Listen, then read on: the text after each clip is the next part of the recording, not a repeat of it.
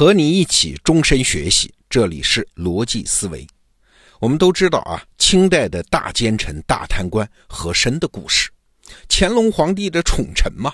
可是乾隆一死，马上就被嘉庆皇帝处死抄家，抄出来大量财产。所以有那句话嘛：“和珅跌倒，嘉庆吃饱。”那这个事儿大家回头看都觉得很正常。你贪官嘛，不杀你杀谁呢？不过这件事细想起来，有一个地方还是挺怪的。乾隆啊，是当了三年太上皇之后，在一七九九年正月初三死的。那嘉庆皇帝当时还让和珅总理丧事，哎哎，丧事还没办完，就十天后，正月十三就宣布和珅二十条大罪，正月十八就下令处死了。哎，怪就怪在这儿，这太快了嘛。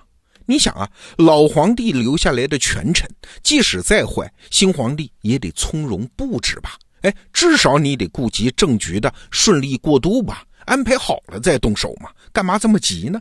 而且和珅他不过是个贪污犯，也没有什么别的危害性，要拥兵造反之类的啊，所以更没有必要这么快。而且从后来的情况看，这嘉庆皇帝他也不是一个处事很果决的人呐，奇怪。为什么在和珅这件事上显得那么迫不及待呢？过去读历史啊，咱们不求甚解，就这么过去了。但是最近我读了一本书，叫《天有二日》啊，就是天上有两个太阳，因为那一段时间天上有两个皇帝嘛啊。在这本书里面，我看到了一则材料，看完之后，哎，我觉得我对嘉庆皇帝的心态多少有点了解了。那什么材料呢？话说。这乾隆皇帝一直就说啊，说我当皇帝，我只当六十年，然后我就禅位，我要去当太上皇。所以等到乾隆六十年的时候，你看日子到期了，他必须把继承人的人选给定下来。所以乾隆六十年九月初三，这乾隆就册立他的第十五个儿子，叫永琰，就是未来的嘉庆皇帝为皇太子。那宣布这个消息的前一天呢，乾隆就和自己几个心腹大臣透了底儿，这当中自然就包括和珅。你想，当时的大清朝，这是啥？这是最顶级的机密啊！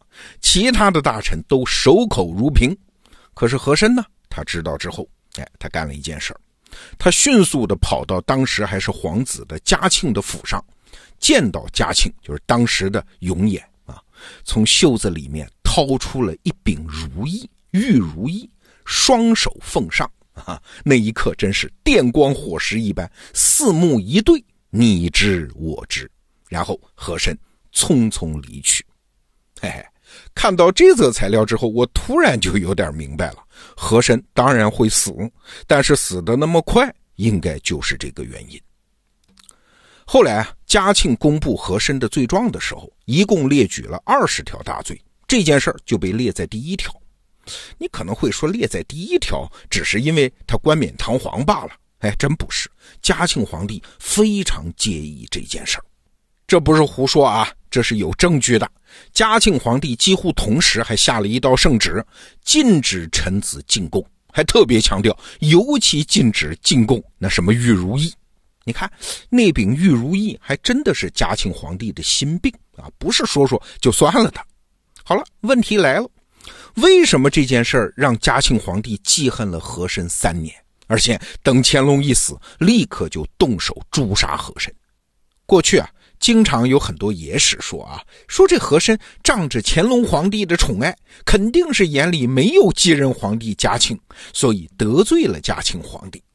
哎，这种说法，我们是现代人呢，有历史常识的，我们拿大脚趾头想想就知道这是在胡说呀。在那样的政治格局里，一个人能往上爬到像和珅那么高的地位，他一定是非常善于察言观色、玲珑剔透的聪明人。这和珅难道不知道老皇上再宠爱他，也没有几年好活了？他的身家性命都捏在继任的嘉庆皇帝手里，所以他怎么可能故意得罪嘉庆皇帝呢？他讨好还来不及呢。所以啊，我们刚才讲的那段材料，就是他告密那一段啊。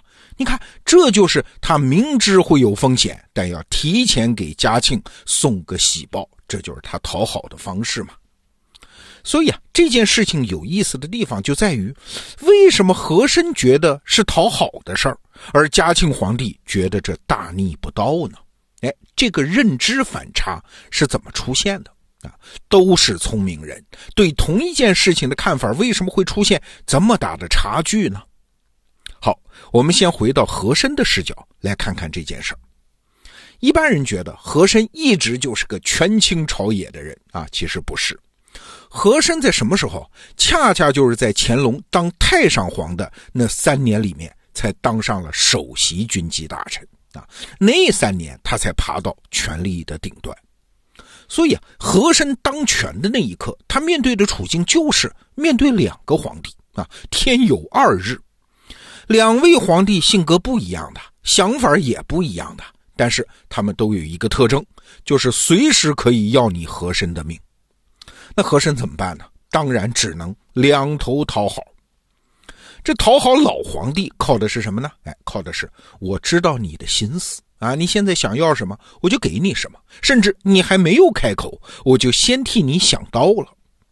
那在乾隆最后的那段时光里啊。乾隆上朝的时候，旁边站着两个人，一个是嘉庆皇帝，一个就是和珅。这嘉庆站在旁边好理解啊，是他儿子，而且现任的皇帝。那和珅为什么也要站在他旁边呢？因为乾隆啊，那个时候快九十岁了，说话口齿已经听不清楚了啊，只有和珅能听得懂乾隆在说什么。所以你看，和珅多聪明，对乾隆皇帝多了解，对他伺候的多周到。好了，很自然，和珅也会用这一套来对待和揣测小皇帝。我要讨好你啊，我要把自己的全部献给你啊，我对你不会隐瞒，我对你没有秘密，所以他才提前给嘉庆送个消息嘛，递个如意嘛，他就是这个思维模式的结果。但是啊，在嘉庆皇帝看来，这件事情的意涵就完全不同。为什么不同？因为啊，乾隆是一个没有未来的老人，而嘉庆呢是一个有未来的年轻人。其实区别就这么简单。你想，一个老年人，尤其是生命即将走到尽头的老年人，他的心态是什么样的？哎，你看晚年的乾隆就全明白了，他所有的思绪都是指向过去的。比如说，乾隆在八十二岁的时候就写了一篇叫《十全记》。啊，记载一生平定什么准噶尔啊、金川呐十项功绩，然后就给自己封了一个称号，叫十全老人。你看，他知道自己没有未来，只有过去，所以这样的人他会更看重眼下的感受，谁更能讨他欢心，他就更喜欢谁。但是嘉庆皇帝不同啊，他继位的时候才三十六岁，乾隆死的时候他还不到四十岁。你想，正是年富力强要做事儿的时候啊。所以嘉庆皇帝拥有的是未来，那拥有未来的人和只有过去的人，他们的区别是什么呢？哎，区别在于他看待一件事情的维度要丰富的多。你想，老人嘛，他的社会网络不扩展了，他坍缩成了网络中的一个不再变化的节点。那一个不再变化的节点，他能感受到的，可不就是网络周边节点对他的态度吗？啊，这一点其实很好理解啊！你观察一下现在的那些退休老干部，单位过年的时候给他送个温暖，哎，他就很高兴啊，那是真诚的高兴啊。他判断年轻人的标准渐渐只有一个，就是有良心还是没良心啊。当年我对他那么好，我提拔他，他现在对我爱答不理，这就是没良心；反之就是有良心啊。你看这样的节点讨好当然是有用的，因为他感知的全部是周边节点。对他的态度，但是有未来的人呢？啊，相比起你对他的态度，他更关心啥？你对他未来网络扩展潜力的影响。也就是说，任何事儿，他作为一个网络节点，他不仅感受你对他的作用力，他还要评估另外一件事儿，就是你对其他节点的作用力是不是有助于优化他的未来网络。我们就拿嘉庆皇帝来举例子啊，和珅对他的讨好，他当然记在心里，看在眼里。你说不舒服，那肯定也是假的。但是嘉庆皇帝要考虑的维度就很多呀，比如，你和珅能把老皇帝的话泄露给我，那将来你能不能把我的话泄露给别人呢？你对我是忠诚的吗？而且你和珅通过泄密，如果获得了我的宠爱，这对我将来执政的朝廷上的风气会造成什么样的不良影响呢？等等等等啊！嘉庆皇帝有三年去想和珅这个人这些事儿，你看他考虑的事儿要多得多嘛。和珅的行为，他讨好嘉庆皇帝一个点，但是嘉庆皇帝想的是这个行为在更广大面对未来的网络中的负面作用，所以啊，想了三年，他想明白了，这个行为在他看来极为败坏，必须杀掉，立即杀掉。就拿我自己来说啊，我是在一家创业公司。如果有同事特意的讨好我，比如说出差专门给我带了个礼物，但是其他同事没有份儿，哎，我当然在收到礼物的那一刻，我感受得到他对我的好意，我也会说谢谢。但是与此同时呢，我心里升起来的念头其实很多的。